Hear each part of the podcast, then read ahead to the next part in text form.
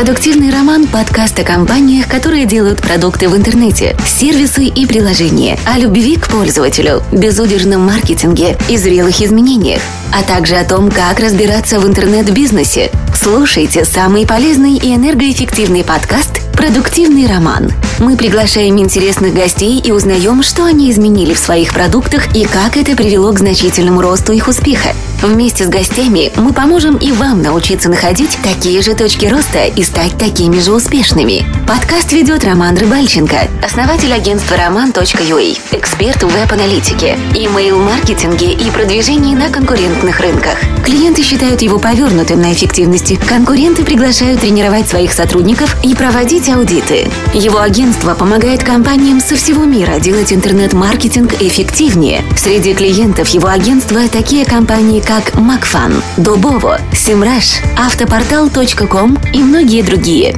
Встречайте, Роман Рыбальченко. Всем привет! Это уже восьмой выпуск подкаста «Продуктивный роман», и у меня, как обычно, новый гость. Это Ярослав Баклан, э, совладелец, Chief Operating Officer э, компании Boosta. Привет, Рома. Привет. Очень, очень рад, что ты согласился, потому что у тебя очень много опыта работы на Запад э, в высококонкурентных э, рынках. Это Boosta в первую очередь известна тем, что она занимается academic writing. Да, да, все верно. Для тех, кто не в теме, это написание учебных работ, консультация студентов, да, там. Да, да, курсовые рефераты, грубо говоря, на западный рынок, на англоязычных пользователей. Отлично. Расскажи, сколько, сколько человек сейчас работает в Бусте и сколько, сколько зарабатываете в год? Давай, наверное, чуть-чуть такой истории начальной, да, расскажу о том, как вообще появилась Буста. То есть я в целом в рынке академик райтинга уже сколько, наверное, больше пяти лет, наверное, шесть уже даже. Вот, вот. вот у меня указано, что ты э, в Девилайре был проект менеджером с 2010 года, потом был Head of R&D и продукт менеджером. Да, да, да. То есть, получается, лет 7 даже. Ну да, да, да уже вот седьмой пошел. Вот. Э, собственно, да, с Девелара все началось, и потом так уж сложилось, что там были разногласия какие-то между партнерами, и это длилось достаточно продолжительное время, то есть там около года, и не получалось нормально работать, и мы решили с ребятами, с которыми мы, собственно, работали в Девеларе, да, сделать отдельную компанию. И изначально это вообще не задумывалось как Academic Writing, да. Мы... Ну, там был один из проектов, это аффилиатное направление, которое доля в этом проекте была у нас больше, чем у владельцев компании. Так сложилось как-то потому, что ну, проект, по сути, пришел уже э, в готовую компанию. Это была идея там, моего партнера Димы. Вот, и как-то у нас доля была больше. Вот. Доля трафика или доля... Доля, просто доля в проекте. Ага. Вот. И в какой-то момент там начались очередные какие-то волнения между партнерами, они не могли с собой друг с другом договориться, там два партнера было, по сути. И мы решили, что надо уходить и, наверное, что-то делать, да, то есть э, не было конкретной мысли, что конкретно делать, но мы решили, э, собрались, наверное, первый раз мы у Димы на кухне и э, сделали компанию Буста. Вот сейчас, значит, у нас почти три года компания существует, и работает у нас 110, по-моему, человек, может, там 112, что-то такое. Э, обороты у нас, ну, несколько миллионов в год. Очень круто. Получается, что ты вначале пришел в Develar как, как наемный сотрудник? Да, как наемный сотрудник. И мы там э, делали разные проекты, разные направления, и в какой-то момент как бы это был такой как промоушен, да, то есть у меня появилась какая-то доля в одном из проектов, вот, и дальше оно развивалось, да, то есть по мере того, как как развивался сам проект. Очень, очень, очень интересно. Вот это, я уверен, что нас очень много людей слушают, которые сейчас сидят, пилят проекты.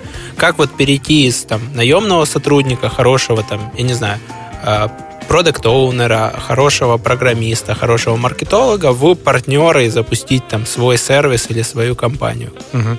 Ну, в первую очередь, да, вы можете, э, наверное, во многих компаниях реализоваться уже, стать каким-то партнером по каким-то проектам, да, как вот по сути было в Девеларе. Э, то есть вы предлагаете какие-то идеи, и если эти идеи стоящие, да, то я думаю, что руководство компании всегда согласится их реализовывать. И если вы там будете драйвером, то, конечно, вам как бы предложат какую-то долю. Ну, это логично, чтобы вы развивали дальше этот проект. Вот, э, вот это, наверное, такой самый простой и э, самый, наверное, важный шаг. То есть не бояться заявить о том, что вы хотите чего-то запустить. Вот. Э, не обязательно да, уходить с работы, на которой сейчас работаете. Вы можете в рамках нее же, в рамках этой же компании запускать и рисковать, по сути, своим временем, да, деньгами там, другой компании. Вот.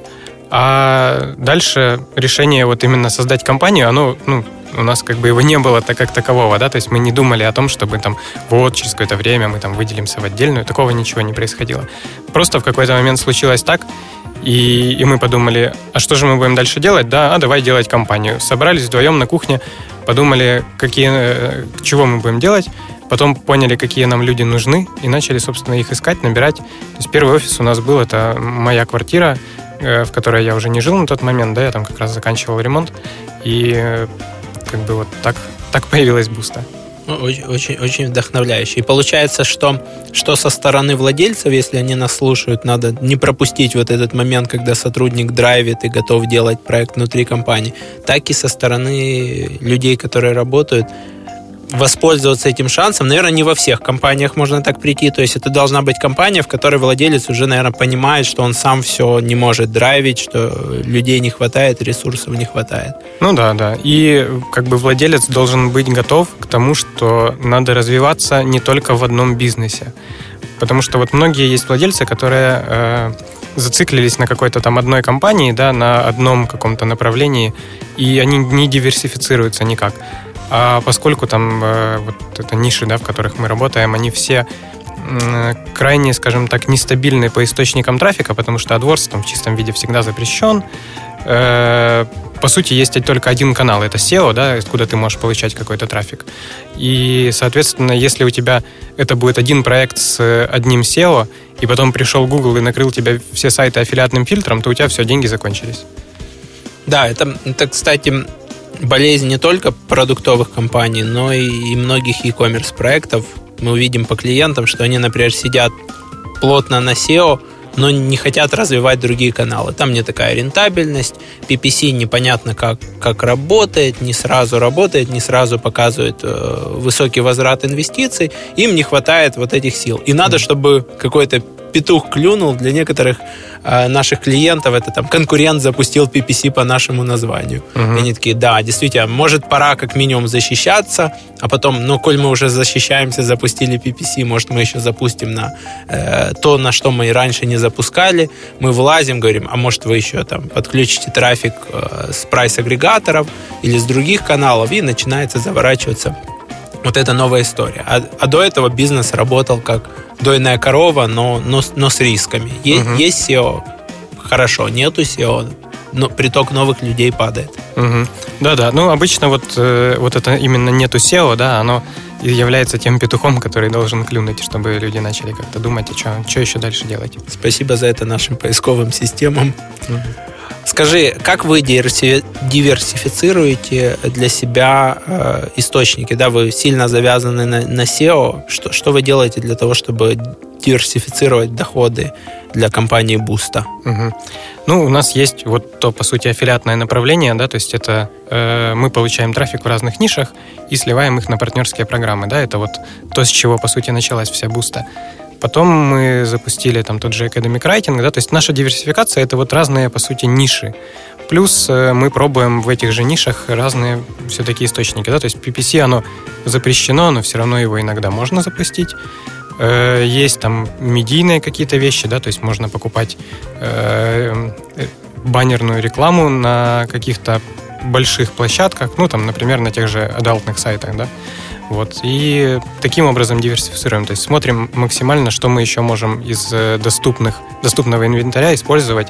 И смотрим, конечно, на ROAS, да, на Return of Advertisement Spend, э, что нам как возвращается.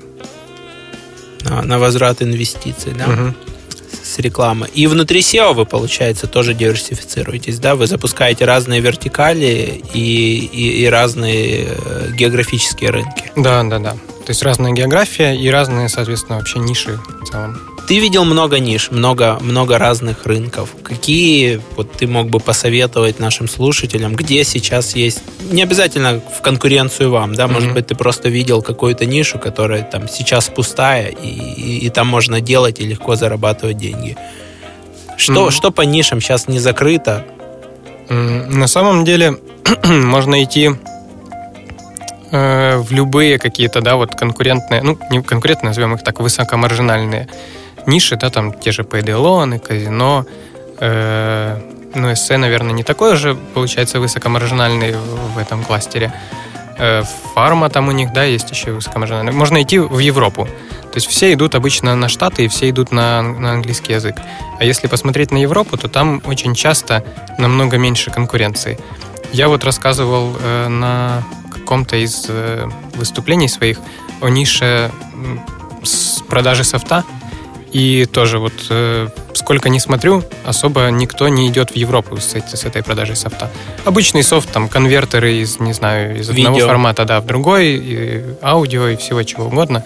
Вот, то есть в Штатах там, если загуглить, там очень много Э, конкуренция идет и много партнерских программ, а на Европу практически ничего нету. Там буквально несколько сайтов, которые чего-то продают, и это какие-то большие сайты. То есть там нету никакой истории с сателлитами, дорвейной какой-то истории, ничего такого. Ты знаешь, мы, мы занимались продажей софта на Запад и в том числе на Европу. То, что э, я видел, э, США, во-первых, сильно больше рынок. Угу. Очень. Ну, он ну, всегда, всегда самый большой, да. Там США, потом Канада, UK, ну, английский Австралия, язык, да, да. да. А потом уже идет там, ну, угу. есть Швейцария, да, с высоким возвратом инвестиций, но угу. трафика очень мало. Угу. Да, есть там Бенилюкс, там Бельгия, Нидерланды, Люксембург. Угу. А, что в Европе, вот, ну, а, локализация, если ты там не перевел, например, сайт на итальянский язык, или у тебя софт не переведен на итальянский, да, итальянцы очень плохо знают английский. Угу. И вообще они, мне кажется, очень плохо склонны покупать софт, а более склонны его пиратить. Угу. И итальянцы, испанцы, по моему опыту. А потом, например, переводы площадок очень мало, именно uh-huh. местных, локальных, которые, и они хотят очень большие ценники за, за пиар-публикации. То есть в США ты на порядок проще находишь площадку, uh-huh. где ты можешь договориться о публикации с лучшим качеством трафика, с большими охватами. В Европе, вот, кстати, по контентным проектам тоже, наверное, это ниша. Э, там, написать какой-нибудь сайт, который бы там был посвящен Apple или, или Windows, угу. но, но, но под, ры, под рынок какой-нибудь да, Голландии. на французском каком-то, да, или, или голландском. Да, или угу. под, под Францию. А так, да, рынок есть, конкуренция там сильно ниже. Все так же работает Эдвард, SEO, Facebook, партнерки. Угу. Может быть, люди учатся на этих рынках и переключаются на US?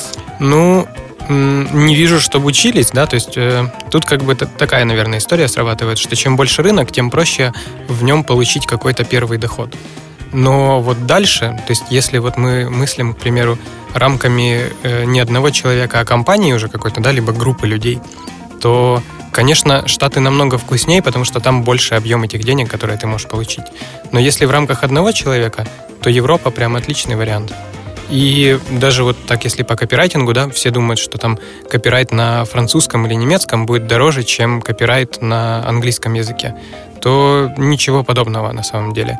То есть если посмотреть на востребованность, то на английском, наоборот, более востребованные люди, и стоимость э, зарплаты там условного переводчика намного выше будет, чем э, менее востребованного француза, которому просто мало работает. Да, кстати, тоже интересный инсайт. Но тут, тут нужно еще кто-то, кто будет проверять этот копирайт, да? Ну да, да. То есть и... надо изначально э, найти кого-то, в ком ты прям уверен, что он понимает нормальный язык и знает.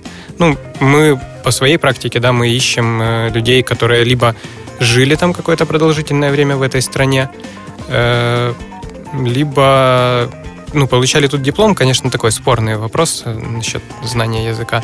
Но в целом он больше работает, когда жили, либо у них там родители там есть какие-то, да, вот какие-то родственные связи. То есть они тогда хорошо знают язык. Именно такой разговорный, живой, да? Да, да, да. Я понял. А по Азии что ты скажешь? Ой, по Азии прям какой-то мрак. Мы пробовали несколько раз э, разнообразные проекты на Азию, но, честно говоря, все как-то очень тяжело идет. То есть э, там, во-первых, совсем по-другому выглядят веб-сайты. То есть посмотреть на любой какой-нибудь сайт на японском или на китайском, он вообще другой. То есть э, он напоминает, не знаю, какую-то новогоднюю елку, там все всегда мигает, э, и в этих вот иероглифах, да, ничего абсолютно не понятно, даже не понимаешь, чего и как с этим делать, и где там вообще офер написан. Вот. Мы брали китайца и японка у нас еще была, то есть разные проекты пробовали делать. И все равно как-то вот очень тяжело. То есть там все совершенно по-другому. Э, в Китае этот Байду, и в нем непонятно, как продвигаться и получать трафик. Мы пробовали несколько раз запускать рекламные кампании, но ни одна рекламная кампания так и не запустилась. Там какая-то очень сложная история у них идет. Э, то есть ты сначала договариваешься с Байду через какого-то менеджера, что ты хочешь там адвертайзиться, потом э, там подписываешь каких-то пачку бумажек, но в итоге, когда доходит дело уже до того, что ты хочешь что-то рекламировать, они говорят, ой, а надо же там, чтобы компания была зарегистрирована в Китае. Чтобы она есть... была подтвержденная, да, да, чтобы да. вы купили статус, что... Да, то есть много вот каких-то нюансов возникает, которые как бы тяжело удаленно и без вообще какого-либо опыта на этом рынке да, э, сделать. И ну, каких-то людей, которые делали бы компании на эти рынки, мы, честно говоря, не нашли. Может, наверное, не супер сильно искали, но так вот просто если взять человека, который просто говорит на китайском, да, то он не может в этом разобраться. Я, я понял. А вот такая Азия, которая ну, не Китай, не Япония, там Таиланд, Индонезия, Индия. Mm. Был опыт, не было? Ну, наверное, не было опыта, да, то есть с Индией у нас там были писатели, разве что для наших этих академик сервисов.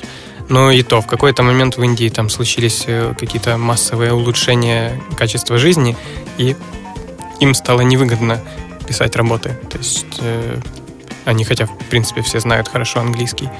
Э, ну, вот Филиппины еще, да, они хороши там в плане колл-центров, чего-то такого. Но так, чтобы там прям зарабатывать деньги, то нет, наверное, нет такого опыта.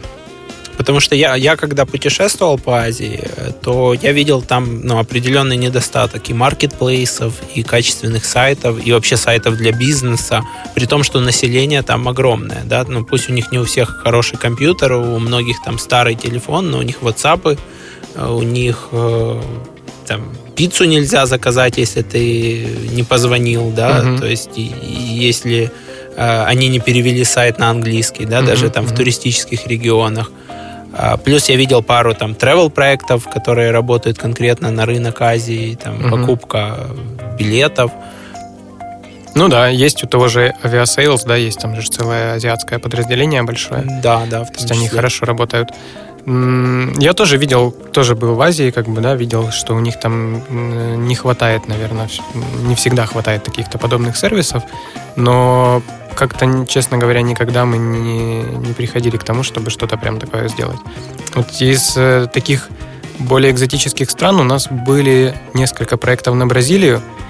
Э, там у них есть свои особенности с оплатами, есть э, свои особенности с выведением денег из Бразилии. Но на самом деле вот рынок очень интересный. То есть он растет семимильными шагами. Я специально подписался на один сайт. Значит, он называется Картао Картау онлайн или как-то так. Э, в общем, суть сайта в том, что это сравнение разнообразных э, онлайн-сервисов, ну, в первую очередь, там финансовые. То есть там сравнение кредитных карточек, которые ты можешь получить в банке, сравнение страховок э, разных форматов, там, жизни, автомобиля, Авто. еще чего-то, да, там, квартиры. Вот. И он прям очень развивается. То есть я все время на него смотрю, и у меня все время не хватает на него каких-то сил и ресурсов, чтобы что-то попробовать сделать там. Но вот те несколько проектов, которые у нас получались в Бразилии, да, там были какие-то слезы трафика, но при этом было всегда нормально дохода. Продуктивный роман. Подкаст о компаниях, которые делают только прибыльные продукты в интернете. И мы возвращаемся снова в студию. По Бразилии, если нас кто-то слушает, да, кто готов подрайвить этот проект то можно Ярославу будет потом написать, да? Я думаю, угу. что вы постоянно заинтересованы в новых людях. Да, да, да. Людях, которые еще и приходят со своими идеями, очень заинтересованы. И, и готовы инвестировать в это время и ресурсы компании, угу. и, и, и деньги. Скажи, как вы обычно определяете, что продукт хорошо приносит, плохо? Какие основные метрики вы э, определяете для себя, для того, чтобы понимать, особенно когда у вас много разных uh-huh. вариантов, Что, что хорошо, что плохо? Ну, метрик, наверное, не так и много, да, то есть вот мы сделали не так давно э, миссию компании, и она звучит так People, Perfection, Profit. То есть если по-русски, то это люди, совершенство и прибыль. И вот, наверное, к успешным проектам мы определяем в первую очередь прибыль. Э, значит, как мы ее считаем? У нас есть э, достаточно большая доля расходов, которые упадут на любой проект. То есть это, скажем так, э, основные административные расходы компании, там, типа аренда офиса, всякие там печеньки, плюшки и прочая история. Столы, компьютеры. Да, да, да. То есть это то, что упадет на любой проект, и то, что нам надо этим проектом, соответственно, минимум перекрывать. То есть даже не считая там оплату труда сотрудников, которые работают.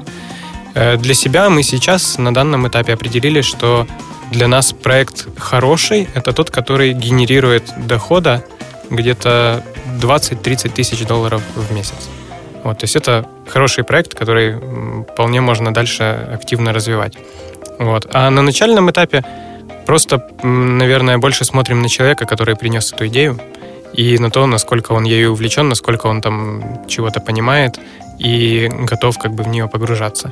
Потому что есть много проектов, о которых там и я, и мои партнеры постоянно там думаем и говорим, но поскольку нету какого-то драйвера, да, то они вот так и остаются в разговорах. А если человек чем-то горит, то это у него, скорее всего, с большей вероятностью у него получится это сделать. Это очень правильно, потому что маркетологи или продукт-оунеры, если они не выступают драйверами, то это либо должен брать на себя собственник, либо угу. это вяло текущий в существующем бизнесе, в существующих объемах, но, но ничего да, сверхъестественного. Да. Невозможно как бы э, рассказать и донести идею человеку, которого ты просто взял э, с рынка, да, э, рассказать ему и поглотить его этой идеей, чтобы он ее начал развивать как свою. То есть это вот практически нереально. Если он не увлечен этим сам, то как бы так такого достичь невозможно чтобы он и на выходных об этом думал, да, да. И, и сам пробовал какие-то чужие сервисы, и за границей находясь обращал внимание, да, то есть, угу. ну, чтобы он жил. Да, да, чтобы он им прям жил и развивал его. В общем, продукт оунеры а для продукт оунеров это значительная часть, ради кого мы пишем этот подкаст, мотайте себе на ус. Если, если проект вас не драйвит, надо, надо думать, может быть, или менять проект, или менять свой подход к нему, чтобы он начал драйвить. Да. Выдумывать себе какие-нибудь игры, соревнования внутренние. Угу. Да, ну есть как бы э, часто, например, вот у меня есть несколько друзей-программистов, которые, там, с которыми я учился, и они говорят всегда, в какой бы там они проект не пошли в этих крупных аутсорсинговых компаниях, что проект говно. Да, вот им никогда не нравится проект этот. И, ну, как бы я понимаю, что, соответственно, и что они там могут сделать. Ровно вот по таску, да, там сколько ТЗ написано, вот столько и сделают. Ну, ты знаешь, если пять раз проект говно, то либо компания говно, либо ты. Да, да, да. Ну, не, ну, есть... ну, да, объективно, как бы, да, у аутсорсеров там у них не бывает супер каких-то интересных проектов. Там ты пишешь какую-то часть от проекта, который писала уже миллион человек по всему миру, и core team сидит вообще где-то непонятно где, а ты там делаешь какой-то саппорт, грубо говоря. Да, безусловно. Бывает так, что этот проект заказали пять лет назад, уже никто не помнит зачем, но его почему-то тянут. Угу. Такое бывает, но тут мне нравится, я не знаю, читаешь ты или нет, у, у в студии Арт Лебедева Людвига, арт-директора, угу. вот он рассказывает о том, как арт-директору находить новые фишки, как дизайнеру находить новые фишки и находить даже в скучном проекте себе что-то новое, интересное и то, что тебя будет драйвить. Угу. Да, да, это важная штука вообще для мотивации каждого, наверное, сотрудника, да, чтобы давать ему то, э, с чем ему будет интересно работать находить вот какие-то такие вещи, которые ты даешь человеку, и он в них там погружается. Ну, то есть то, что его именно интересует. А, а какие вот из твоего опыта были, ты, может быть, фишки, когда вот сотрудник там, да, ну, проект не, не нравится, так себе, а получалось поменять вот это вот на, на драйв? Э, наверное, вот свой пример расскажу. Когда я пришел в Devalar, я пришел на вот это вот э, партнерское направление, и у нас было 8 сайтов, которых трафика было суммарно 200 человек в день. То есть это вот для человека с опытом, да, это вообще какие-то слезы. Ты смотришь, и ты даже не понимаешь, что там можно сделать. Ну и как бы ты, не продвигаешь этот проект, да, ты просто вот project менеджер, да, что сделать, 200 человек в день. что на них можно протестировать? Ничего, ты не увидишь разницу статистическую значимую какую-то. Вот. Но э, когда я увидел доходы от этих сайтов и то, как, какая там конверсия происходит, то вот тут сразу началось все самое интересное. То есть вот, вот эти сайты, они там генерировали, ну, я вот пришел, еще как бы не было никакого дохода, да, но буквально там за первый месяц я увидел, что они там начали генерировать какие-то тысячи долларов. И вот это вот уже очень сильно подкупает. То есть ты видишь, что там какое-то малейшее изменение, да, даже на вот этих 200 человеках тебе дает какую-то э, сильную отдачу в деньгах. И, соответственно, тебе хочется вообще погружаться в это, да, понимать, как, как это так. Тут я перед этим работал там в интернет-магазине, у меня там были десятки тысяч трафика, и э, там какие-то конверсии, да, а тут вон 200 человек на 8 сайтах суммарно, и вот такие вот э, продажи идут. Ну вот, ты начинаешь как бы вникать в это, смотреть, а почему, откуда они, а что это вообще за трафик, а с каких он ключей идет, и что вообще люди ожидают в выдаче по этим ключам. И начинаешь уже дальше с этим э, развиваться и работать. Это тоже очень, очень часто я замечал, когда люди оценивают проекты по внешнему лоску. Угу. То есть э, у нас бывает так, да, это маленький магазин, я был на самовывозе, там маленький офис, да, там, или э, я о них ничего не слышал, а вот, вот, вот, вот Google или там Facebook, uh-huh. это, это круто. А потом ты, мы очень часто клиентам влазим там в прибыль, мы знаем, клиенты делятся с нами данные о прибыли, об эффективности этого всего.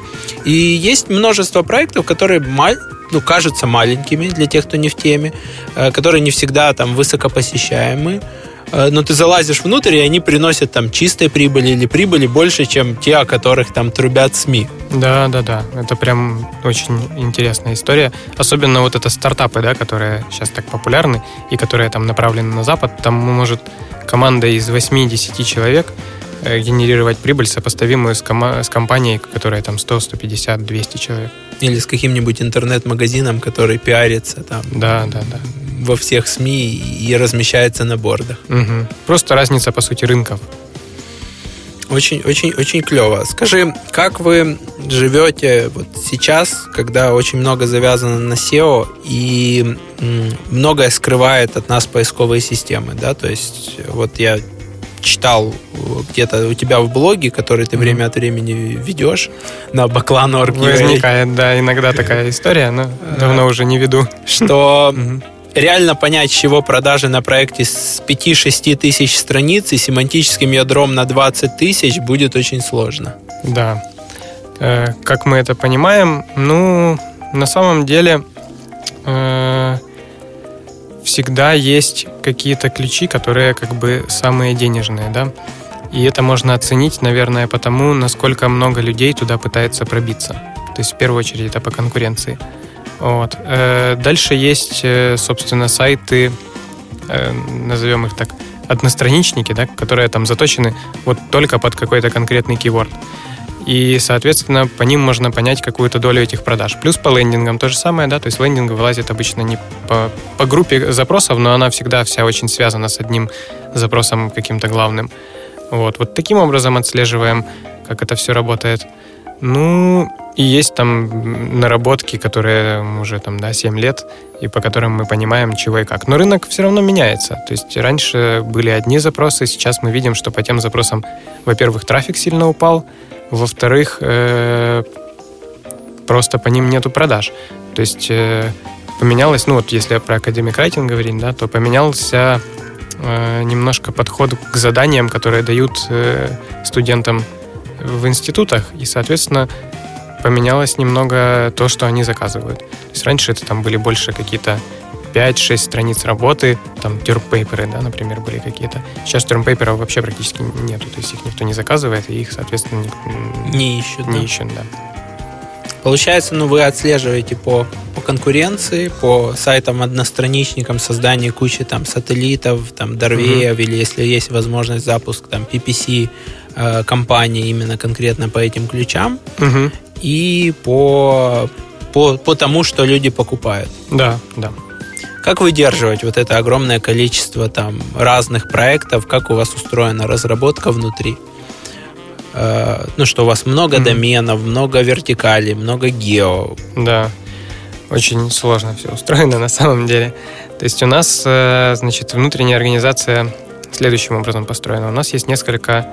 Э, ну, вообще все пляшет от маркетинга, да, потому что если с маркетингом все плохо, то все остальное не нужно абсолютно. Соответственно, у нас есть несколько SEOшников, мы их называем там тим-лидами.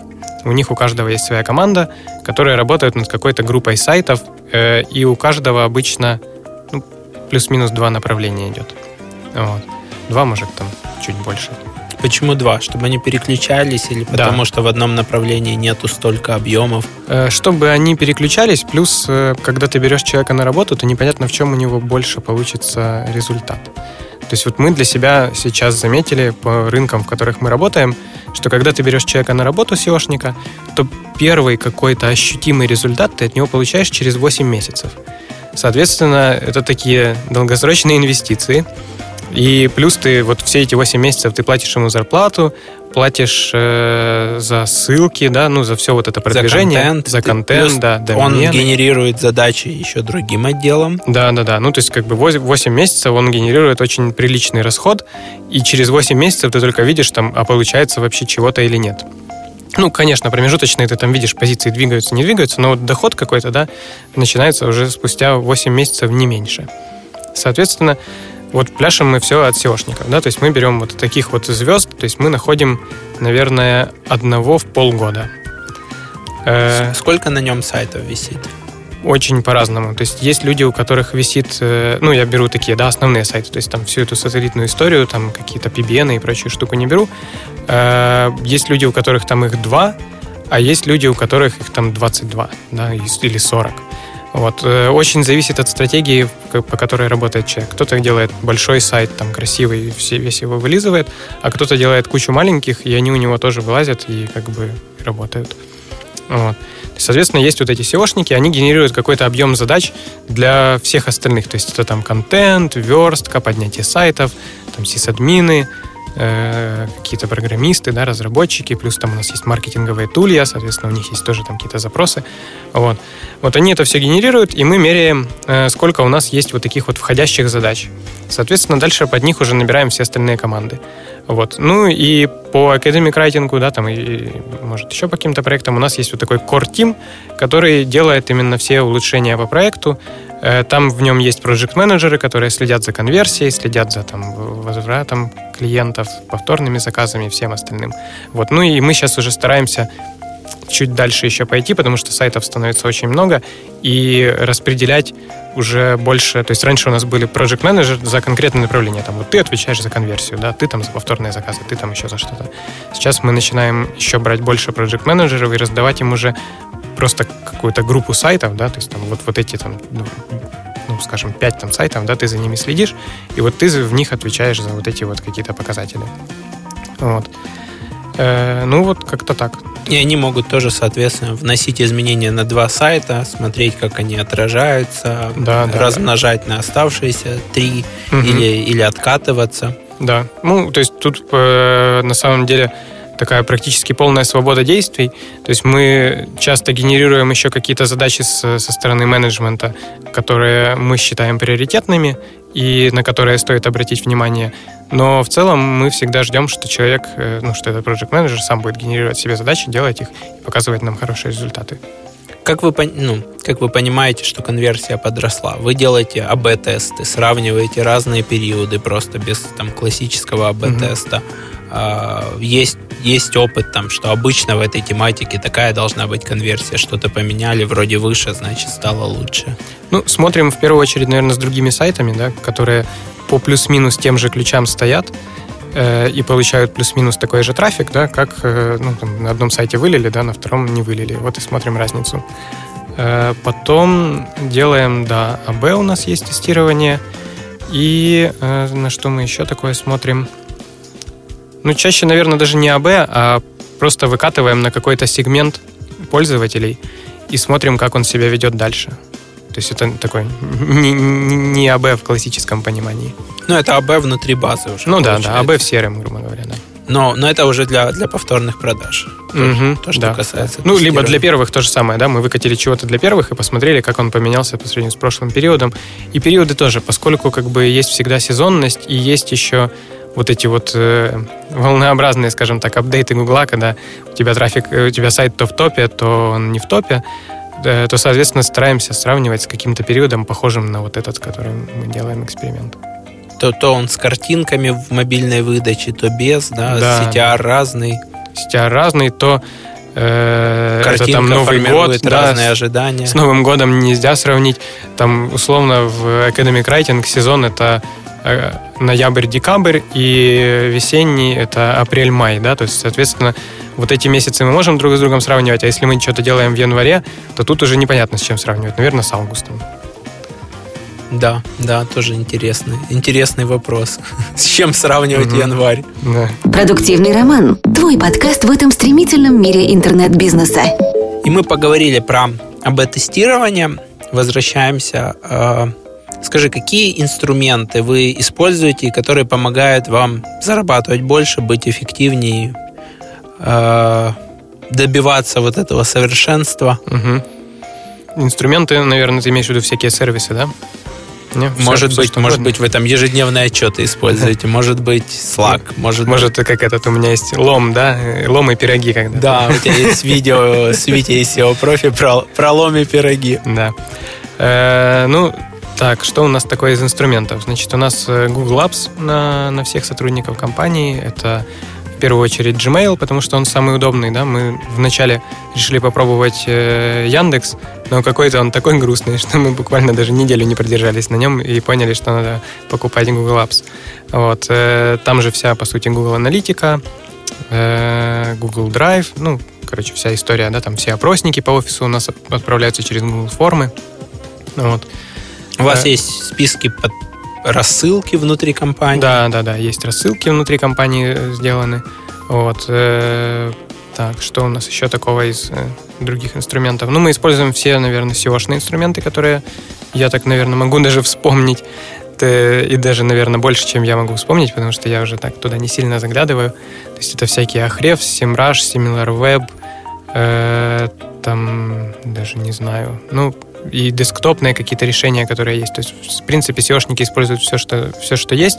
Плюс у нас есть большой свой, мы его называем маркетинг-фреймворк, э, в котором есть позиции, изменения, динамика, продажи в него подтягиваются. Вот, то есть там ты можешь зайти и сразу увидеть, чего вообще и как происходит сайт. Там ссылки, там, которые были проставлены, которые живые, умерли. Ну, прям ку- куча всяких данных. Э, Любим, наверное, все SEOшники у нас э, практически все на маках. Э, Как-то нам больше нравится эта техника, чем Безопаснее? Э, Не могу сказать, что безопаснее, скажем, она работает лучше и быстрее, чем э, аналогичные какие-то вещи на Windows. Вот, то есть как Нагрузка на. IT меньше, да? Да, да, да. Ну и как-то в целом, да, повеселее. То есть никто меньше жалуется на Mac, чем на какие-то штуки на Windows. А то, что часть софта доступна только на Windows, вы виртуалкой решаете на компьютере пользователя или Скорее удаленным сервером. Удаленный сервер, да? Да, да, удаленным сервером решаем это. Ну, потому что э, если она привязывается еще и к железу, то каждому человеку его покупать, а он там будет использовать его там час времени в день, не очень э, оптимальный вариант, да, поэтому удаленные серверы все имеют доступ, пользуются, там сами они между собой наговариваются. Вот, э, что у нас еще такое? Э, Есть определенные... Когда вы пишете свои сервисы вместо того, чтобы использовать конкурентов? Я вот очень часто Мгм. тоже сталкиваюсь с таким майндсетом, когда компания, а, там, я не знаю, есть решение по, по сбору конкурентной аналитики или, или там сервис аналитики, но ее, этот сервис написала другая компания, да, Мгм. или там сервис локализации. Ой, зачем мы будем им платить деньги, давайте напишем свое. Вот это, да, самая такая распространенная, наверное, ошибка среди всех. Э, Значит, я всегда всем говорю, что если что-то можно купить, лучше его купить, чем не купить, чем что-то разрабатывать свое, потому что в то что-то вложили уже кучу денег и времени, и они знают, как оно должно работать, и они знают это на большинстве юзеров, и плюс э, у них есть фишки, даже которые вы сейчас не будете использовать, но которые вполне возможно будете использовать в будущем, и вам они будут интересны. Вот. Принимаем решение о том, что писать свое, когда Э, ну вот, наверное, этот наш маркетинг-фреймворк, он, по сути, агрегатор кучи разных сервисов. То есть, когда нам не хватает одного сервиса, и э, даже не одного, наверное, нескольких сервисов, данные которых надо собирать в какую-то одну кучу. Вот в этот момент мы принимаем решение, что надо что-то свое делать.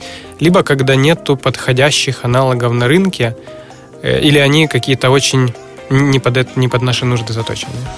То есть, например, там какая-нибудь CRM вам нужно совсем, совсем свои бизнес-процессы. Да, Ты да. такое имеешь да, в виду? Да, да, да. Ну вот CRM, когда у нас прям своя-своя, э, и мы это понимали изначально, что она должна быть своя, и мы ее, по сути, на старте и разрабатывали полностью с нуля, потому что э, ну, нету, да, вот сейчас мы продаем э, нашу эту эссейную платформу, да, мы ее продаем уже как SaaS.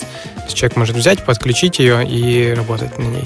Вот. Но как бы такого готового решения другого я вообще не видел и не находил. Ты имеешь в виду, что человек может ну, даже не, не как там white label, а полностью заплатить вам да, есть, по сути, то есть как... За э, движок эссейного сайта. Да, то есть мы это делаем, ну вот да, как реально как SaaS, то есть есть там setup fee какой-то определенный, и есть, что вы получаете в рамках этого setup fee.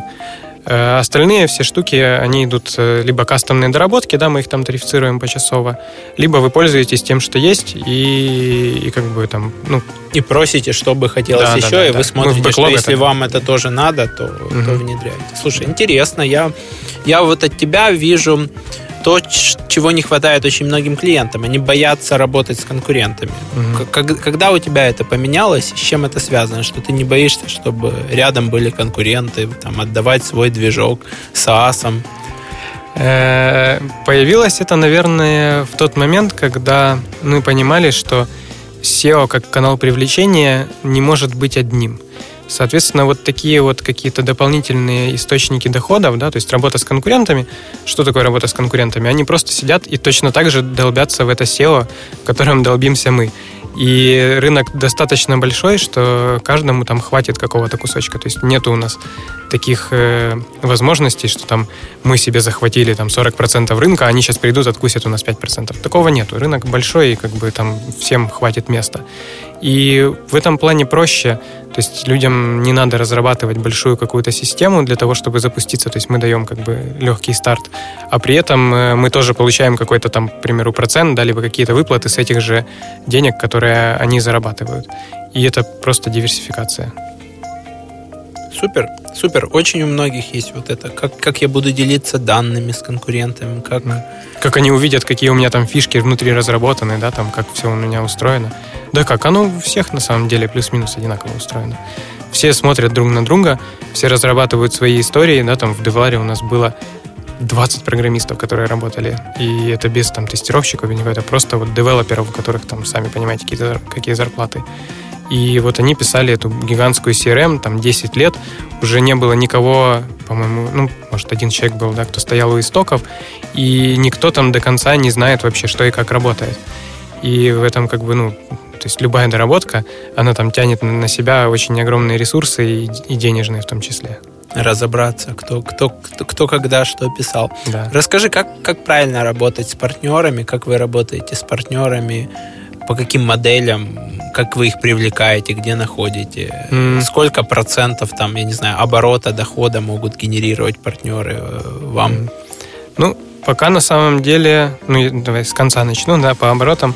Э, пока это маленький крайний процент, потому что всех, наверное, партнеров, кого мы подключили, это был прошлый год, как я говорил, да, там до первых результатов SEO это 8 месяцев минимум, и, э, ну, соответственно, мы как бы ждем от них каких-то результатов. Вот. Э, как находим? Вообще, как бы вот идея платформы у меня родилась в прошлом году, и я, собственно говоря, вот драйвер этого всего дела. То есть я выступил на какой-то из конференций, рассказал об этом. Потом мы добавили в нашу партнерскую программу обычную, там, где всякие white label и промо-штуки, мы добавили, что есть у нас, э, собственно, вот такая вот история. И несколько человек вот таким образом к нам пришли. Э, тут, наверное, ну, пока я не могу сказать, что это какой-то канал или еще что-то такое, да, то есть это больше какие-то случайные вещи, когда люди искали что-то подобное, да, там, задумывались об этом бизнесе, узнавали, разговаривали с людьми, которые разбираются в этом рынке, и э, каким-то образом нашли меня. То есть пока у меня нету какой-то четкой модели, как нам находить партнеров. Повторяемый более, такой, да? Да, да. Тем более, что... А вот те, которые были до этого в партнерку подключены?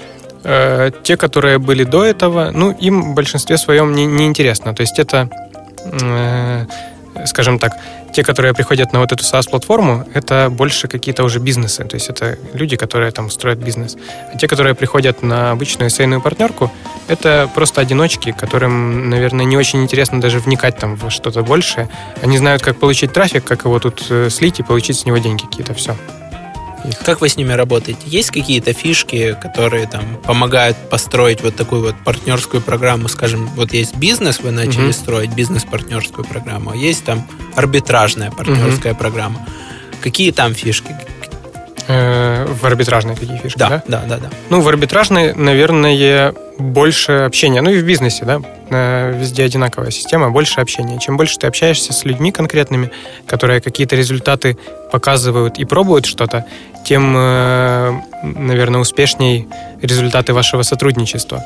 Потому что если человек чего-то пробует, и у него там ну, какие-то хотя бы э, маленькие результаты есть, то, скорее всего, вы можете с ним поговорить и узнать, э, что же он делает, и понять, собственно, почему у него там какие-то маленькие результаты, как их можно улучшить. Вот таким образом. То есть, То есть у вас аффилиат-менеджеры, которые там в скайпе общаются. Да, да, да. Я понял. По, по процентам выплат он всегда одинаковый или он зависит от того, насколько там партнер много, много приносит?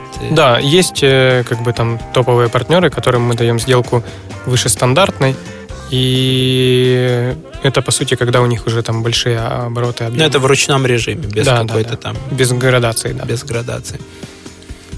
Я понял. Еще у нас с партнеркой такая смешная история. Э, значит, мы, получается, до того, как там сделали свою эту эссейку, э, мы лили на все, наверное, партнерки, которые есть на рынке. И вот в момент, когда мы вылили свою, у нас прям сильно увеличилось количество денег. И когда мы делали после этого партнерскую программу, то э, наш продукт-менеджер настроил трекинг таким образом, что мы даже сами к нему пришли и сказали, что как-то уже очень он честно считает.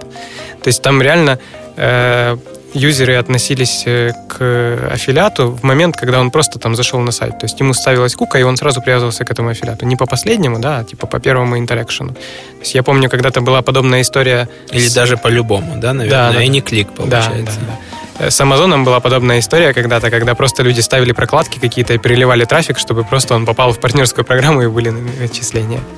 Ну да, да. Если, если как-то он там сядет на ремаркетинг или на твой трафик по названию, то, угу. то AnyClick, конечно, сработает вам в минус. Угу. Да, да. А если пользователь пришел от, от одного партнера, а потом вернулся от другого? Э, вот тут я, честно говоря, не помню. Ну, там, там по, по последнему, да. Если потом вернулся от другому, то там по последнему работает. Перетирается, да? Да, да, да. И сколько Кука живет? Ох, вот тут я так не силен. Да, надо менеджеров, да, да, да, да. Я понял. Ну, интересно, потому что на самом деле, вот когда мы смотрим со стороны закупки рекламы, то во многом успех фейсбучного рекламного аккаунта именно как бизнеса, он завязан на том, что они вышли из этой конкуренции внутри Google Analytics. Они предлагают повесить свой код конверсии, мы будем работать лучше, uh-huh. и их код конверсии начинает считать по-другому. То есть, uh-huh. если аналитик считает там последний непрямой переход, то есть пользователь кликнул с рекламы, если вернулся напрямую на сайт, он и все еще относится как к кликнувший с рекламы. Угу. Если пришел по другому источнику, то все. Другой источник молодец.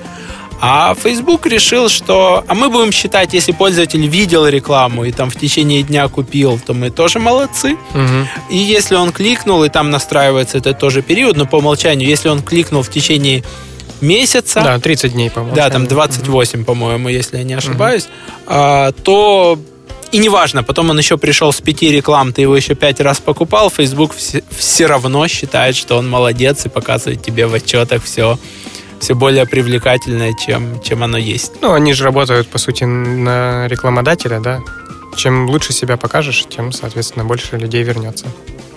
Да, да, но как бы часто, часто рекламодатель внутри Фейсбука видит, что там стоимость mm-hmm. какой-то там конверсии, например, 5 долларов, и он сравнивает ее со стоимостью конверсии в аналитиксе там, для AdWords. Мгм. А они же совсем по-разному посчитаны. И понятно, что по Фейсбуку с такой логикой будет казаться как дешевле. Ну да, да.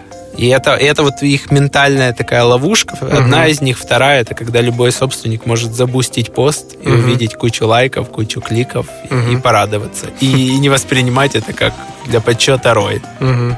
Ну да, но вот в целом я могу сказать по нашим всем экспериментам, вот как-то у нас Facebook вообще ни разу не заработал нормально. То есть я не видел в нем какого-то... Вроде как и, и трафик должен быть нормальный и целевой, но при этом я не видел, честно говоря, из него какого-то выхлопа такого, чтобы он был ощутимый. Интересно, потому что у нас на, на западные рынки Facebook иногда даже конвертил лучше, чем AdWords. Мгм. Ну, чем SEO не могу сказать, это были там не те рынки, где много SEO трафика, но лучше, чем AdWords. Мгм. Ну, для привлечения исполнителей он прям хорошо работает. Ты имеешь в виду в Африке, да? В Да, да, Эфиопии? э, Ну, или мы там вот еще копирайтеров искали в какой-то момент, там, там нужны были копирайтеры на, на каком-то экзотическом языке, вот, и мы запускали компанию, прям вообще отличный отклик. Ну, это да, для бедных стран, понятное дело. Ты им предлагаешь заработать цена, денег, как бы, и, да. и где низкая цена Мгм. клика в целом. Скажи, э, какие ты можешь сейчас вспомнить кейсы изменений в продукте, э, не столько там в трафике, да, в рекламе, а именно в продукте, которые приводили к росту или падению прибыли. Вот Мгм. один из кейсов ты сказал, это вы э, лили на чужие партнерки, Мгм. запустили Свою свой продукт, да. и доход вырос даже, даже если посчитать, что как будто бы вы себе как партнерка выплачивали, да? Мгм. Да, да, сильно прям вырос. То есть у вас даже, даже вот если в чистом сравнении вырос там earn per click, да, то есть заработок на Да, клике. да. И это при том, что как бы продукт на тот момент был вообще сырой-сырой. То есть это там была первая бета, назовем ее. Бета than nothing. Better than nothing, мне нравится. Что еще было вот такое, когда вы что-то меняли, и либо все падало прям, прям ужасно, либо наоборот все начинало расти кратно. Ну, наверное, еще хорошее изменение это изменение с ценами. Да, то есть иногда можно увеличить цену, и при этом на самом деле э, конверсия никак не упадет, ты просто начинаешь зарабатывать больше. Вот. Как бы поменял цены для какого-то там сегмента, да, для, для какого-то продукта, и начал зарабатывать больше, и как бы все показатели остались те же. Вот. Э, Потом, что у нас еще такого? Ну вот э, Marketplace, да, то, что у нас, по сути, э, ряд сайтов работает как фриланс-модель. То есть клиент сам приходит, может выбрать себе исполнителя, они там договариваются о цене между собой. Вот, вот эти вот штуки тоже хорошо влияют. То есть, э, когда мы показываем, что мы сервис, то мы как бы берем на себя больше ответственности. То есть мы должны выдать клиенту потом хороший продукт. А если он пришел и выбрал сам, то как бы ответственность мы переложили. Вот. э, Если там у них какие-то факапы друг с другом, и они там их как-то не могут решить, или потом даже, да, клиент получил заказ, пошел его там сдал и увидел, что там в нем какие-то проблемы, то он с большей вероятностью вернется, чем когда это просто сервис, и он не удовлетворен работой. Вот. При этом минус еще ложится на исполнителя, а не на вас как компанию часто. да? Ну, там, да, по-разному работает, но э, бывает такое, что, да, ложится на исполнителя. Вот. Э, еще что у нас такое революционное, да, это э, вот в этом же маркетплейсе, когда мы добавили галочку, типа, выбрать исполнителя за меня.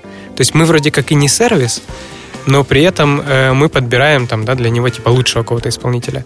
И тут тоже хорошо повлияло на, на, на финансовый результат, потому что э, мы, во-первых, выбираем, скорее всего, более дорогого писателя, потому что у него просто лучше показатели по э, выполнению работ, да, мы выбираем его из, э, э, что он опытный в том, той предметной области, в которой хочет клиент.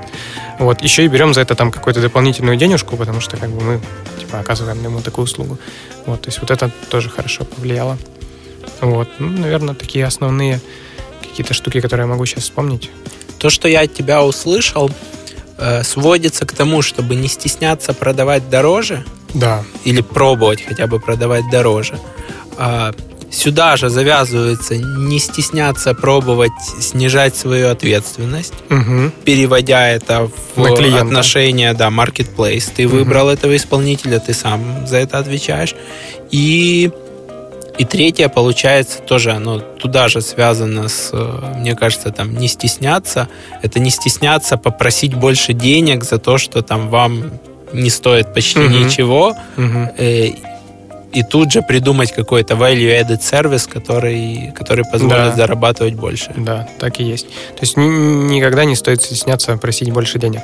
Когда вы видите, что у вас это как-то влияет на конверсию, то тоже еще можно подумать, э, оценить это в длительной перспективе, то есть сделать прогноз и понять, насколько это влияет на прибыль. Возможно, снижение конверсии там, в какие-нибудь полпункта э, не так существенное, как то, что вы получите больше прибыли больше прибыли там на 5%. Да, да, да. Да, да, абсолютно согласен. Очень часто там у нас упала конверсия, все отменяем, хотя чистая прибыль или там угу. заработок на пользователя или на сессию растет, а это угу. как бы основной основной критерий для того, чтобы понять, ты будешь больше зарабатывать или меньше, а не то, как один из параметров поменялся потому что меняется сразу и средний чек, и маржинальность. Страховку вы еще не продаете. Страховку там, что я хочу получить не ниже там какой-то оценки или A, или там, если исполнитель не сдаст вовремя, мы там срочно перепишем бесплатно силами другого. Не, да, пока страховку не продаем, но у нас вот эти вот э, value-added сервисы, они постоянно там в процессе разработок и тестирования, вот, и как бы мы их оцениваем по доле в общем э, доходе ну, проекта, да. Соответственно, как бы вот мы по такому показателю и смотрим, насколько они у нас хорошо заходят или нет. Но в доле от общего как бы там дохода в плане, что это там до до э, отнимания себестоимости затрат или доли в прибыли? Э, до, да, до отнимания себестоимости и затрат. То есть какая у него доля в общем там revenue, mm-hmm. скажем да, так, да, да, да. Не, не, не в профите? Вот вот этих вот, да, дополнительных сервисов, какая доля, то есть в общем профите? Не профите, в общем revenue. Да. Revenue, да. Mm-hmm. Ну, то есть если оно уже значимое, то там, там и профит mm-hmm. будет. Mm-hmm. Если, если оно очень маржинальное, но, но незначимое в revenue, то, mm-hmm. то вам это не так интересно. Ну да. Ну и мы предлагаем, по сути, клиентам те вещи, которые э, с нашей точки зрения нам э, либо стоят очень мало, либо, наверное, ничего не стоят, да, то есть там предложить какой-нибудь э, VIP-саппорт, да, там, ну, то есть, что у тебя там будет личный телефон менеджера, это нам в целом, наверное, ничего не стоит, потому что телефоны у саппорта всегда есть, и всегда на них берут трубку, вот, поэтому, ну, там, просто дали другой номер.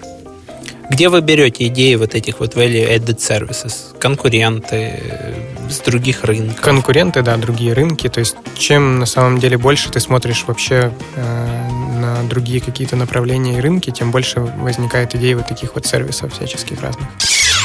Продуктивный роман. Подкаст, который внимательно следит за успешностью продуктов в интернете.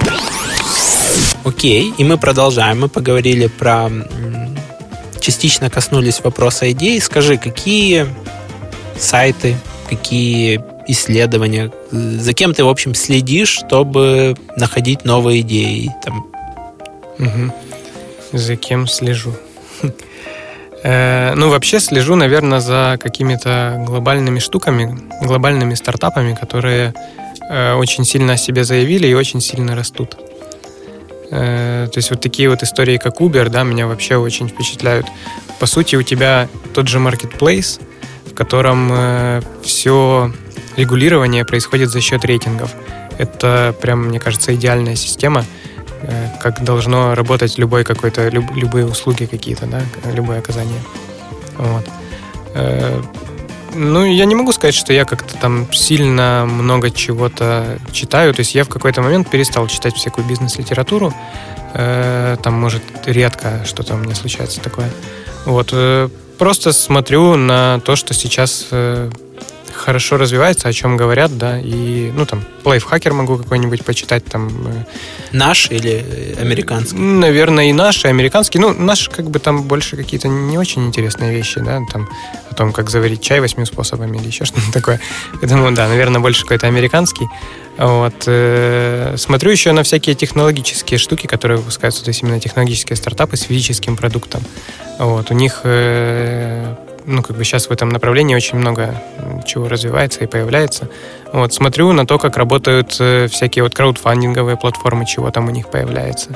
Там бывают интересные проекты, бывает даже во что-то э, делаете, как они там называются, не донейшены, а как На Кикстартере ты имеешь в виду вот... Э, да, да, типа бейкером становлюсь. Да, становлюсь бейкером. Я не помню, как этот глагол называется у них, но я, я тоже участвовал в паре проектов или поддерживал. Сейчас, кстати, интересная такая тема. Вокруг Кикстартера появляется еще целая экосистема людей, которые могут тебя продвинуть на Кикстартере, угу. людей, которые договорятся с журналистами, написать о том, что ты на Кикстартере. Да, да. Ролик снимут тебе красиво. Ролик снимут, нальют трафика людей, которые угу. уже были бейкерами в похожих проектах на Кикстартере. Я даже, мне кто-то из клиентов сбрасывал, есть сервисы, которые мониторят, кто как собирает деньги на Кикстартере. И ты можешь угу. понять, выполняешь ты план, не выполняешь, mm-hmm. кто как быстро собирал деньги, кто на какую сумму идет, какой mm-hmm. тренд. И, в общем, целая аналитика внутри mm-hmm. кикстартеровская. А, вот еще, кстати, на что смотрю, это на приложения, которые там новые и быстро растущие. В топе сторов, да? Да, да, в топе сторов. Там тоже всегда какие-то интересные сервисы появляются. Потому что, по сути, сейчас, наверное, любой какой-нибудь уважающий себя сервис э, имеет приложение свое. Ну, в принципе, да. Особенно или, или, или приложение, или запуск на Кикстартере, угу. или, или, или в СМИ. Да, да. Где-то он да попадет на твои радары. Я лайфхакер тоже читаю. И наш, и западный. С нашим я читаю просто топ mm-hmm. и просматриваю 5 страниц. Это вот мой лимит. Я там раз в неделю или раз в две недели, там это обычно выходной день, я захожу, просматриваю 5 страниц топовых лучших публикаций, mm-hmm. из которых открываю, там, не знаю, 10 ссылок и, и все. И, mm-hmm. и дальше не ковыряюсь вот в этих 8 способах заваривания чая. Mm-hmm. Да, да. Вот сейчас еще на медиуме многие публикуют интересные статьи, но я пока для себя не смог открыть, как там их находить так, чтобы по-простому какие-то вот реально интересные темы. Вот я тоже. Вот э, медиум для меня какая-то вещь в себе. Угу. Ты используешь какую-нибудь RSS-читалку или... Да, у меня стоит этот ридер, э, который подключен к, к аккаунту там какого-то... Фидли, наверное. Фидли, да, да, да. Да, да, да. Это проверенное решение. Угу. А, Очень обидно, что закрылся Google Reader. Но с другой стороны появилась куча, ну, да. куча альтернатив. И Reader даже лучше, чем Google Reader. Угу. Приложение они сделали и под Mac, и под iOS. Очень, угу. очень добротно. Фидли единственное, что, я не знаю, мне хочется им заплатить денег, но они хотят как-то слишком много денег за, за непонятную ценность. Нету такого промежуточного тарифа, что, ребята, я вас поддерживаю, но, но немного. Но немного, да. Вот. А, но тут, тут появляется как бы конкуренция по ним. Тут появляется, во-первых, Facebook лента, угу. которая, конечно, играется с алгоритмами, ты видишь. Да, да. Ну, не знаю, в моей Facebook ленте конечно, э, мало идет про какие-то проекты и стартапы, да, у меня там больше, ну, о чем у нас в Украине сейчас говорят, у нас там про войну, про какие-то веерные отключения электричества, еще там про что-то. Ну, то есть Она совсем... запела, все, все упали в обморок. Да, да, да, да, там вот эти видео сейчас миллион контента идет, и не знаю, я как-то себя не могу приучить к э, такому потреблению видеоконтента. Я вижу там, да, какой-то клип или еще что-то такое, но как-то, не знаю, мне удобнее читать, наверное, чем смотреть видео. Еще из такого, что более-менее, но я все никак себя приучить не могу, это Pocket. Они как-то строят mm. рекомендательную сеть на основе того, что ты закинул себе mm-hmm. в Pocket, что твои друзья закинули, mm-hmm. и там иногда вылазят интересные подсказки. Но по проценту интересных подсказок я тебе скажу, что все-таки это обычно у меня лично это Reader угу. и это Telegram. Угу. Вот Telegram это какой-то новый... На, на боты ты там на какие-то подписан? На каналы, на да. Каналы? На каналы. Мы, мы свой канал э, для Роман Юа запустили, угу. продуктивный роман.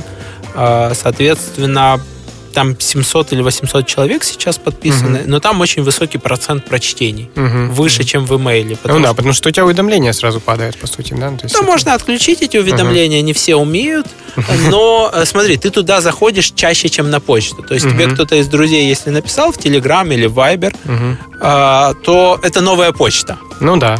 Да.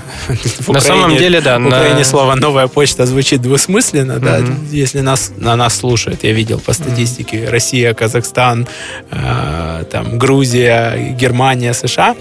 Новая почта – это еще один логистический оператор на Украине который работает сильно лучше, чем Укрпочта, но мы говорим про новый, новый email. Uh-huh, То есть uh-huh. вот, вот эти Viber, Telegram чаты это новый email какой-то, как мне кажется. Ну да, да. Согласен. Тем более, что я вижу, э, что многие люди даже их используют уже больше, чем email.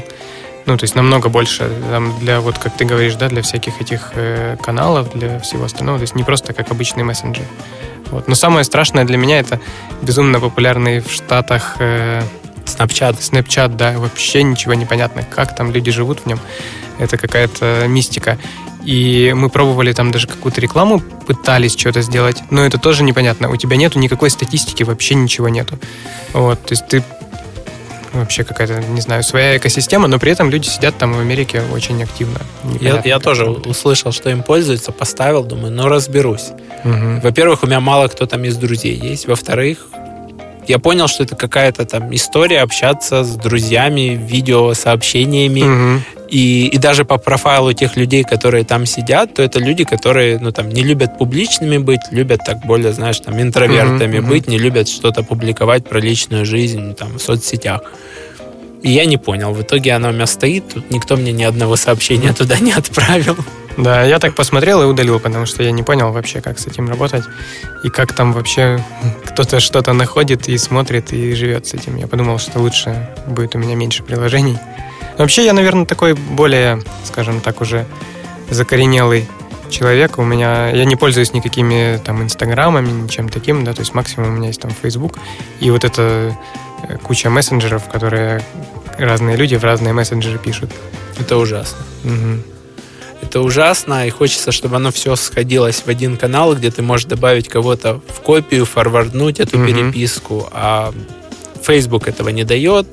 Telegram тоже ты как бы там можешь переслать сообщение, но ты не можешь прям вот, вот в эту цепочку вклинить человека, угу, чтобы, чтобы не пересылать.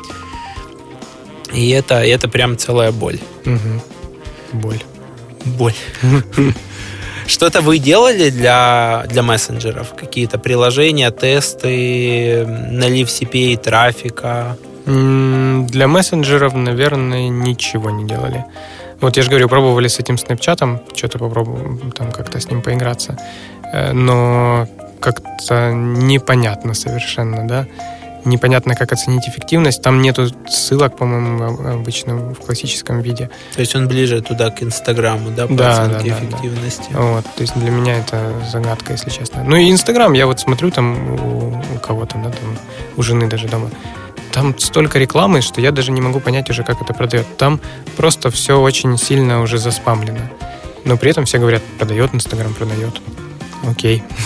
Но там очень много уже какого-то лишнего ну, контента. Спама там очень много, он просто mm-hmm. до сих пор дешевый. И он mm-hmm. действительно для малого бизнеса мы замечали, что там Инстаграм, ВКонтакте, группы по-прежнему mm-hmm. продают. Но если бы они потратили свои усилия на, на хотя бы PPC, mm-hmm. они бы получили кратный ну, объем да, прибыли, доходов и масштабирования бизнеса. Другое дело, что там это все персонал, и люди часто не хотят масштабироваться. Угу. А рекламу в Инстаграме мы запускали вообще непонятно. То есть э, люди не привыкли там кликать по рекламе, они лайкают фотку, но, угу. но не кликают. И объемов трафика там на рынках СНГ угу. почти нет.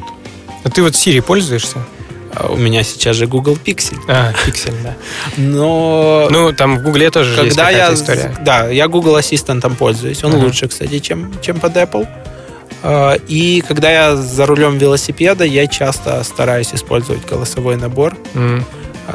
Он пока меня не удовлетворяет. Mm-hmm. То есть мне бы хотелось бы, чтобы он понимал контекст, что там mm-hmm. открой приложение Uber, в нем внеси, или открой приложение заметки, создай заметку, я надиктовал заметку, теперь расшарь ее угу. по почте, вот, вот таких вот стычек пока, пока нету.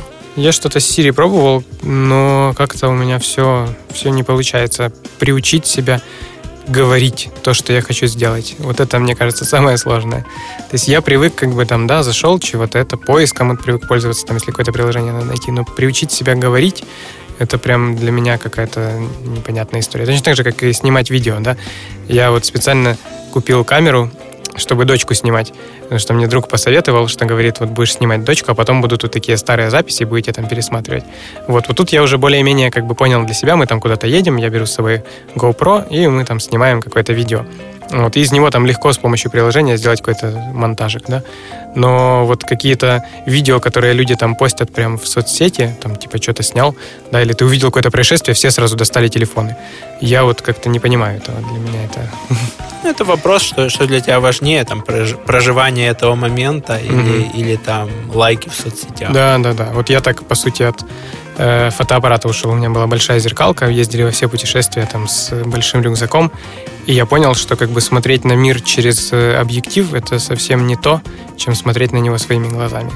После этого э, мы возим максимум это телефон для фотографий ты это и удобнее, и ты, ты быстро сфотографировал, пусть она не идеальная, но, угу. но ты же помнишь, как, как, да, какой да, ты да. был в тот момент. И фотографируем мы только сейчас э, себя там на фоне чего-то, да, потому что просто сфотографировать что-то, ты можешь также загуглить его и найти намного красивее фотографию. А я вот наоборот, я, люб, я не, не люблю себя фотографировать, но мне, мне нравится зафотографировать то, что мне показалось интересным именно, именно мне. То есть у меня есть там десятки фоток заката из, э, из квартиры или там там с Бали, когда мы там зимовали. Просто вот фотки заката. Я их, понятное дело, редко пересматриваю, но мне нравится, что я помню угу. тот закат. Угу. И меня на, на его фоне нет. Ну, возможно, это еще связано, что у тебя есть дети, соответственно, ты как бы mm-hmm. тебе надо запечатлеть, потому что они растут. Да, да. Вот про детей могу сказать, что, наверное, это такой самый лучший инструмент для мотивации и для вот этого getting things done. Потому что вот э, когда не было ребенка, ты там все время такой думаешь, а, и завтра там что-то сделаю, или сегодня попозже, там приду домой еще что-то посмотрю.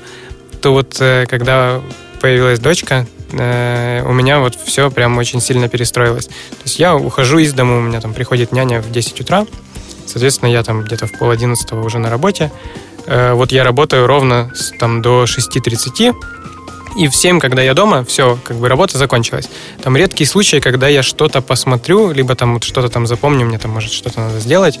Э, но это прям очень редко бывает. Там может максимум раз в две недели я что-то открываю дома ноутбук для какой-то рабочей цели.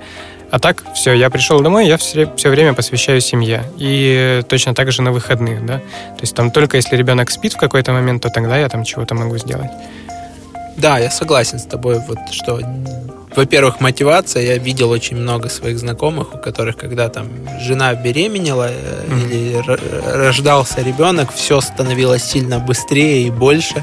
И это круто, что у мужчин включается такая программа сверхдостижений, и про, про то, что это тебя дисциплинирует, пожалуй, тоже соглашусь. Или у тебя спорт, или ты сам. Вот я пришел к тому, что я иногда, конечно, по имейлу обещаю, что я в субботу-воскресенье гляну, но я уже понял, что я в субботу-воскресенье не смотрю туда, потому что, ну, не успел, ну, не успел, ну, все. Строй, строй продуктивно, отказывайся от чего-то. Да, да, типа, делегируй. Делегируй, там, не отвечай, там, будь где-то не самым милым человеком, который отвечает на все имейлы. mm но... Еще вот, э, если говорить там про эффективность, да, то для меня хорошо работает куда-то поехать и поработать оттуда. Потому что когда ты в офисе, вот ты там недавно написал в Фейсбуке, да, как, как все успеть. А я написал тебе сразу же, что к тебе еще в кабинет никто не врывается. Вот реально много дней я так по себе замечал, что происходит в таком формате, что ты пришел на работу, там утром чего-то чуть-чуть успел поделать, пока все не пришли, Потом это постоянно ты чего-то с кем-то обсуждаешь, какие-то решаешь текущие вопросы, которые, наверное, не столь даже могут быть важные, но просто вот там человека ты шел в коридоре, встретил, он тебе что-то там спросил, и ты уже должен ему ответить. Вот. Э, а вот когда ты куда-то уезжаешь, то ты видишь вот только то, что пишут куда-то, тебе никто не звонит, никто не забегает, никто там не говорит, что надо что-то там сделать или спросить, узнать еще что-то. И ты, соответственно, работаешь намного продуктивнее. Вот, например, в прошлом году так сложилось, что мы ездили на море, но как бы там надо было поработать. И две недели мы работали э, из Турции. То есть там утром пошли на пляж, да, а в обед там все, все это время сидим, работаем с женой. И я сделал за эти две недели, наверное, больше, чем я сделал за предыдущие там два или три месяца. Вот. Э, поэтому вот такие вот переключения, когда тебя никто не отвлекает, они прям очень хорошо работают над эффективностью. Согласен. Согласен. Иногда Иногда по этому поводу сбегаю в какой-нибудь коворкинг или в ресторан, mm-hmm. просто вот там, я целый день в коворкинге или в ресторане. Понятно, что надо смотреть, чтобы там был хороший интернет, безопасное угу. соединение, э, там...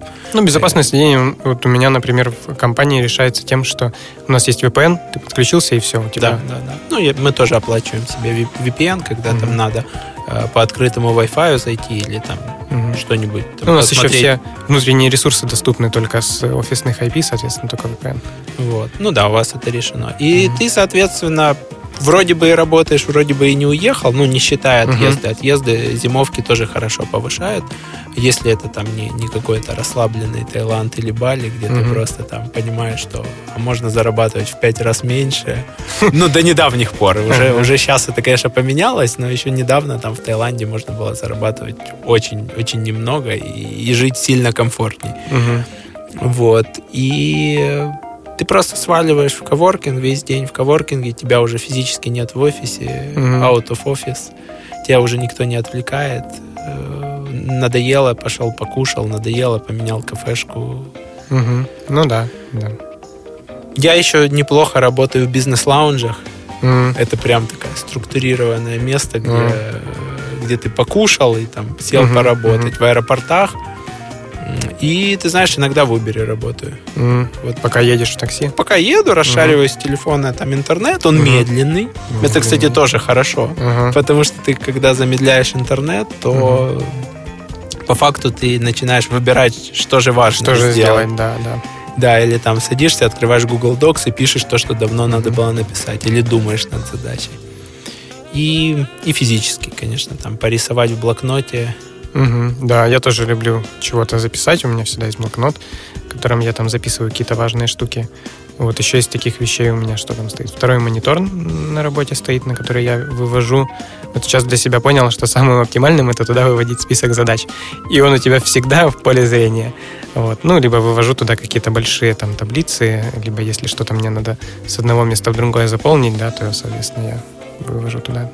Да, да, второй монитор в этом плане помогает. Если туда выводишь чатик, то все, все ужасно. Да, да. Скажи, я слежу за твоей лентой на Фейсбуке, ты мне часто попадался раньше, когда я читал ленту.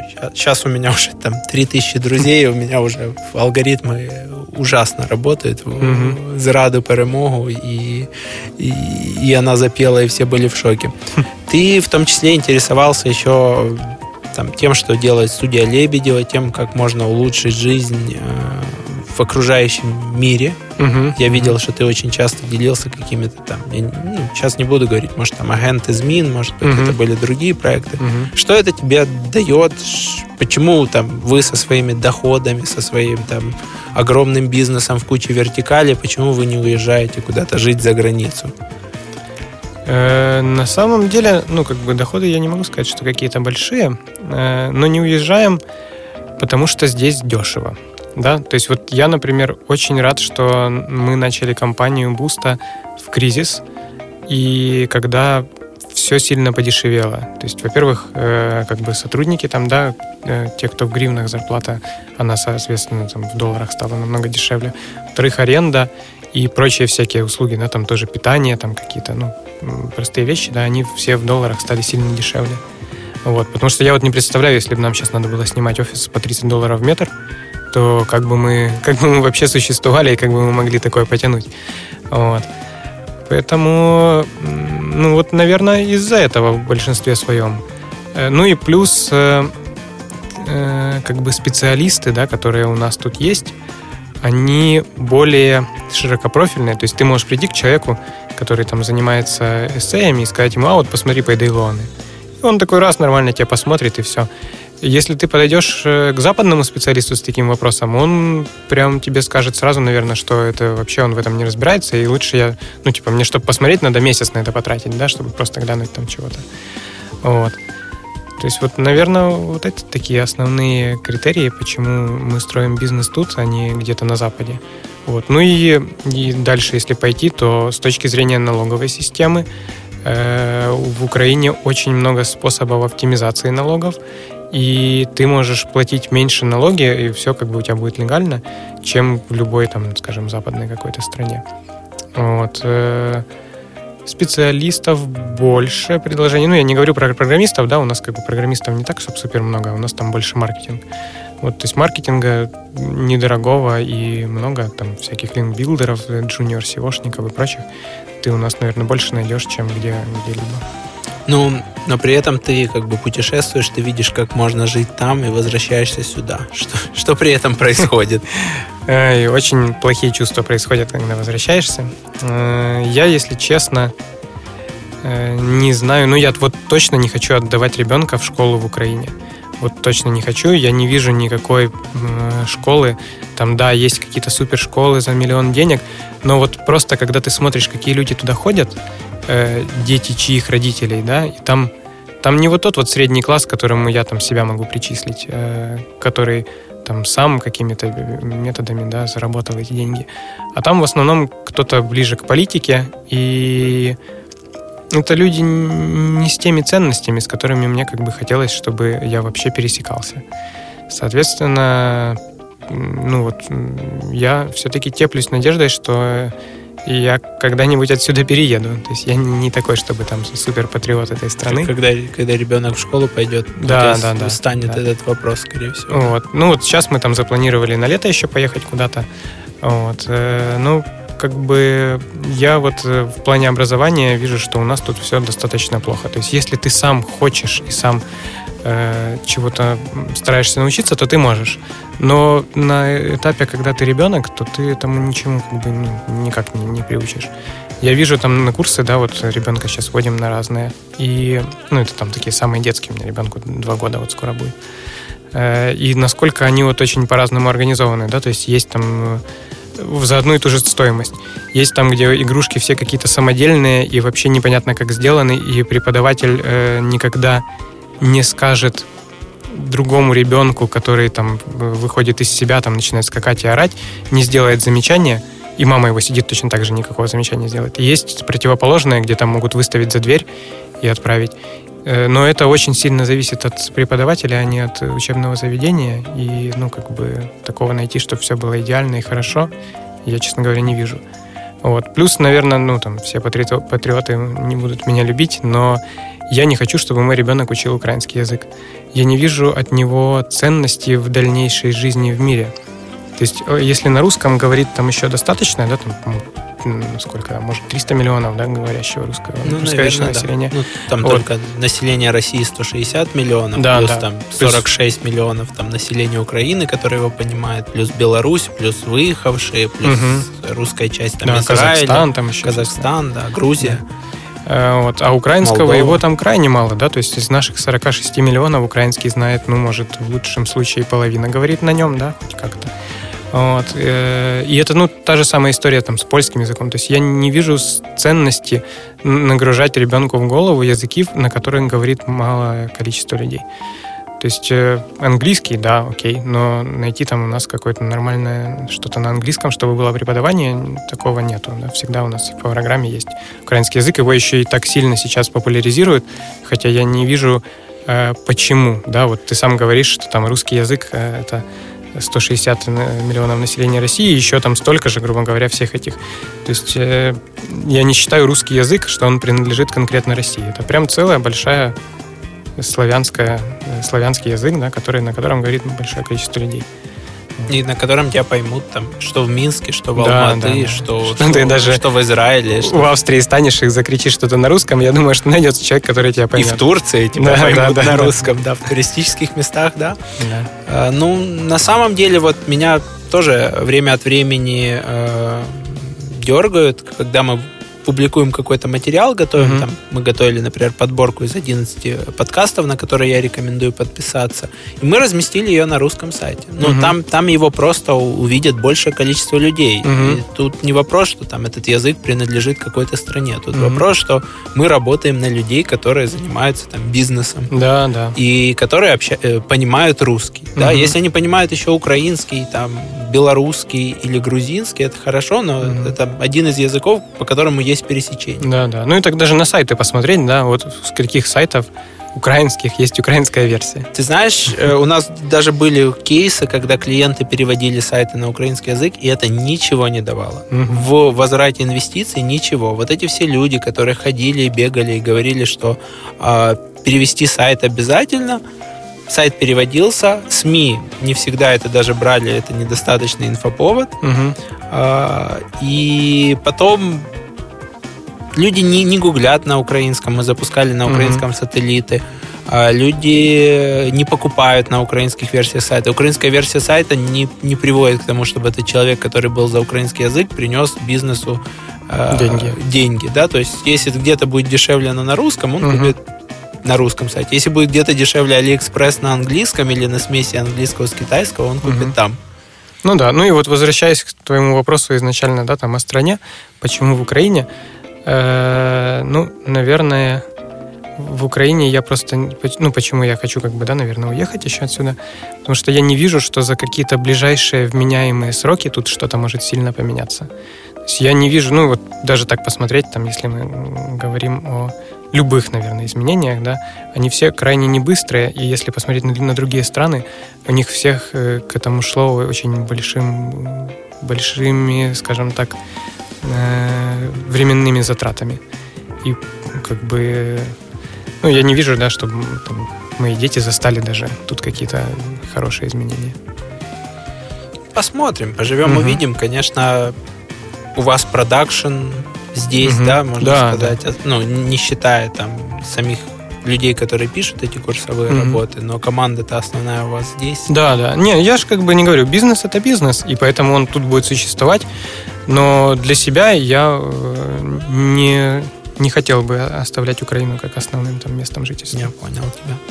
Ну, вообще, как бы, чтобы не заканчивать на, на такой э, грустной ноте, мне нравится концепция, конечно, это все классно рассказывать, пока ты еще сам не, не стал отцом, но мне нравится концепция э, какого-то японского э, писателя, который написал книгу «После трех уже поздно», Мгм. которая вообще говорит о том, что основной базис ребенку закладывается там до трех лет, а Мгм. дальше там неважно, школа, вуз, если базис хороший, то ребенок вот знаешь, как это, как растение, да, там Мгм, вот, мгм. вот оно вырастет даже там через, через э, асфальт. Да, да. Вот мы на самом деле из-за этого и путешествуем много с ребенком, чтобы э, он видел, как вообще чего вокруг бывает. То есть я там по себе могу сказать, что я там, ну, когда я был маленький, да, все путешествовали только по Союзу, да, и, соответственно, я видел только вот это вот, то, что мы видим сейчас вокруг себя.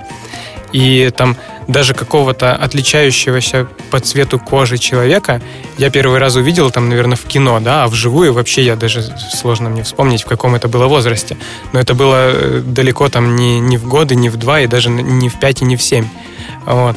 И, соответственно, как бы у нас и такое же возникает э, к ним, ну, как, как ко всем другим людям, не таким, как мы, да, возникает какое-то ощущение. Неприятие, да? Да, неприятие. А тут ты, как бы, когда человек, чем больше ты погружаешь его во все вообще в, в мир, да, в то, какой он большой, сколько там всего интересного бывает и происходит, тем как бы лучше, мне кажется, дальше для ребенка это, ну, то есть он будет понимать, что мир не заканчивается вот этой там квартирой или микрорайоном. Согласен, согласен. Но с другой стороны, это не помешало тебе стать совладельцем компании Буста, Да. э, построить кучу рабочих мест и, и делать продукты по всему миру. Да, Поэтому да.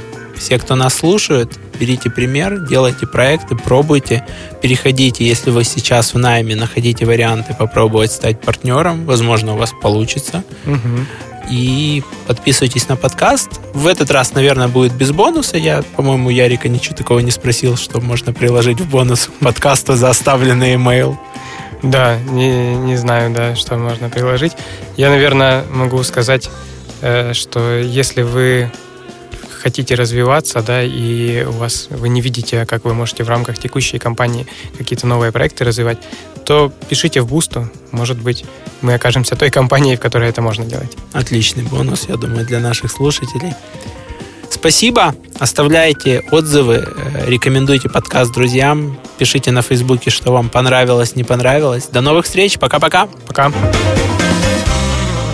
Подкаст «Продуктивный роман» о компаниях, которые делают продукты в интернете, сервисы и приложения. Подписывайтесь на новые выпуски на сайте roman.ua в разделе «Подкасты». Ставьте 5 баллов в iTunes и рекомендуйте друзьям.